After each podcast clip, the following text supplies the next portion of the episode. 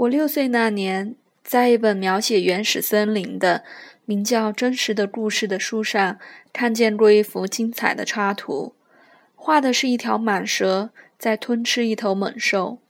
我现在把它照样画在上面。书中写道：蟒蛇把猎物囫囵吞下，嚼都不嚼，然后它就无法动弹，躺上六个月来消化它们。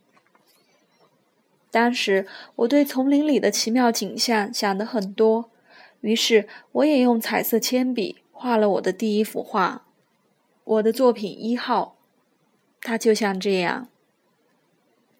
我把这幅杰作给大人看，问他们我的图画吓不吓人？他们回答说：“一顶帽子怎么会吓人呢？”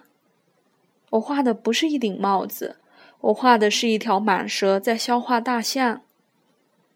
于是我把蟒蛇肚子的内部画出来，好让这些大人看得明白。他们老是要人给他们解释。我的作品二号是这样的。那些大人劝我别再画蟒蛇，甭管它是剖开的还是没剖开的，全部丢开。他们说我还是把心思放在地理、历史、算术和语法上好。就这样，我才六岁就放弃了辉煌的画家生涯。作品一号和作品二号都没成功，我泄了气。那些大人自个儿什么也弄不懂，老要孩子们一遍一遍给他们解释，真烦人。我只好选择另外一个职业，学会了开飞机。世界各地，我差不多都飞过。的确，地理学对我非常有用。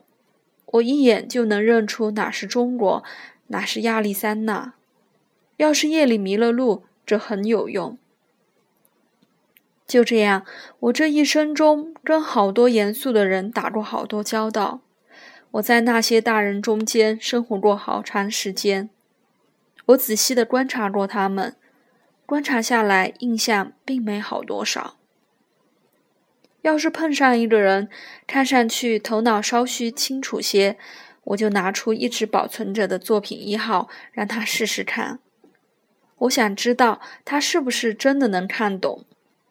可是人家总是回答我：“这是一顶帽子。”这时候我就不跟他说什么蟒蛇呀、原始森林啊、星星啊都不说了，我就说些他能懂的事情。